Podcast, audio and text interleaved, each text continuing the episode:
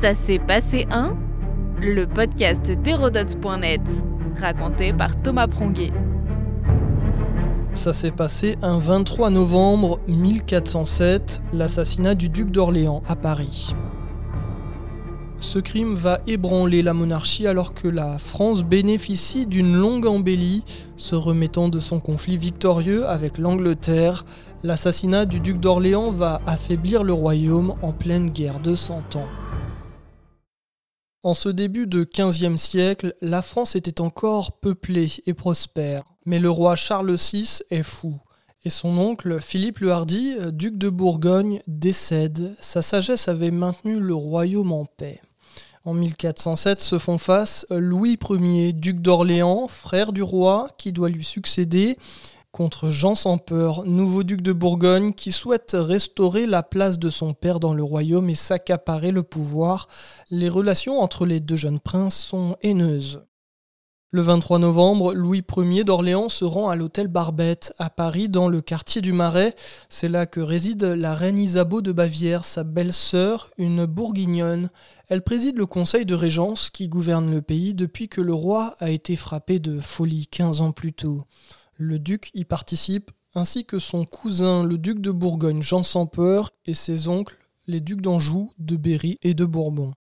En sortant du conseil, l'héritier du trône, âgé de 35 ans, est lâchement assassiné par une quinzaine de malfrats masqués.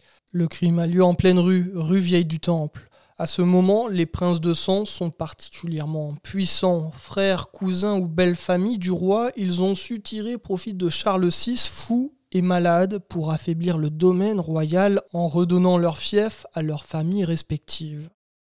Louis d'Orléans, très proche de la reine Isabeau de Bavière, effraie les Bourguignons. Jean sans peur craint pour ses affaires, il administre la Flandre, une région prospère. Pour ne rien arranger, il est privé des dons royaux, ce qui compromet l'équilibre de ses finances. Un comble pour lui, seigneur le plus puissant et le plus riche d'Occident, qui voit sa puissance vaciller. Ainsi planifie-t-il le meurtre de son cousin, le duc d'Orléans. Le commanditaire du crime se fait d'abord discret car la population parisienne est secouée par le drame et portée à la révolte, puis le duc de Bourgogne ne s'en cache plus et se justifie. Le scandale va laisser des traces, notamment pour les partisans du duc d'Orléans avec à leur tête Charles d'Orléans, son fils, Débute alors une guerre entre les familles des Armagnacs et des Bourguignons.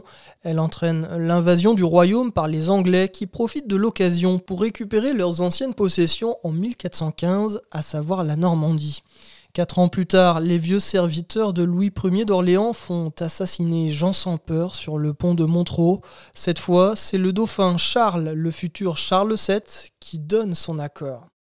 Ce conflit dynastique affaiblit considérablement la France durant le XVe siècle, favorisant le retour des Anglais au nord et ravivant la guerre de Cent Ans.